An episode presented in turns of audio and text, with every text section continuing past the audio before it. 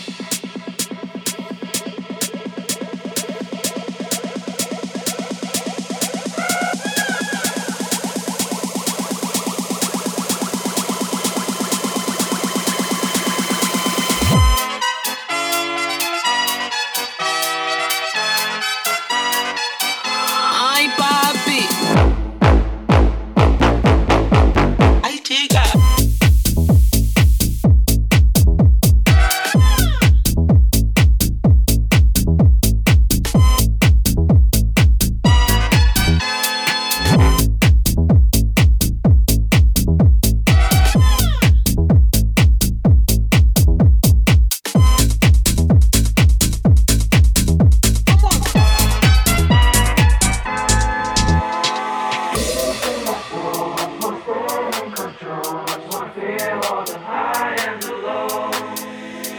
Deep in my soul, I just wanna stay in control. I just wanna feel all the high and the low.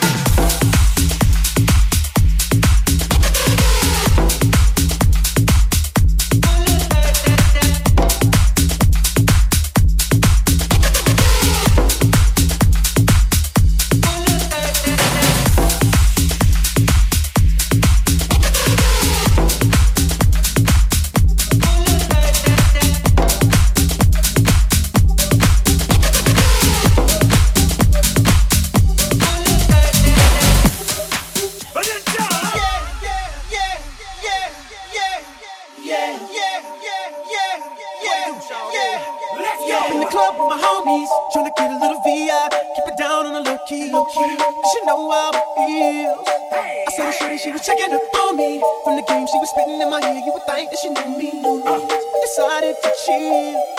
Conversation got heavy.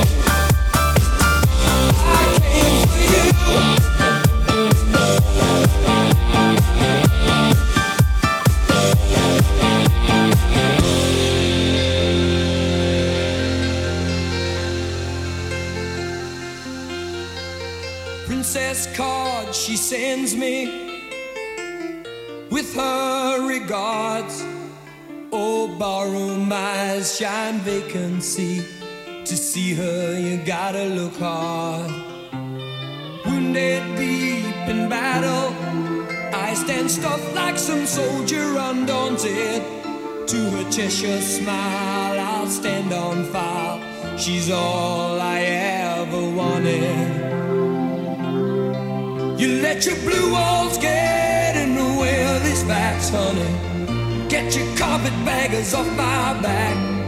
Go give me time to cover my